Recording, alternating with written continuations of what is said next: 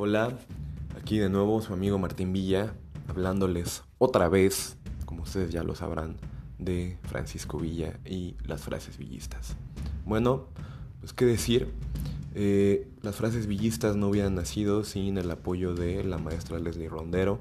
y toda su amplia eh, participación y capacitación eh, que, me, que, me, fue dando a lo largo de estos años y que sin duda alguna eh, en este gran viaje que ha sido las frases villistas,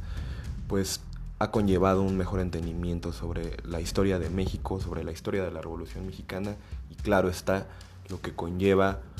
entender el discurso de Francisco Villa. ¿Cuál es el discurso de Francisco Villa? El discurso de Francisco Villa es el discurso rebelde, es el discurso popular, el de los pobres, el de los desarraigados.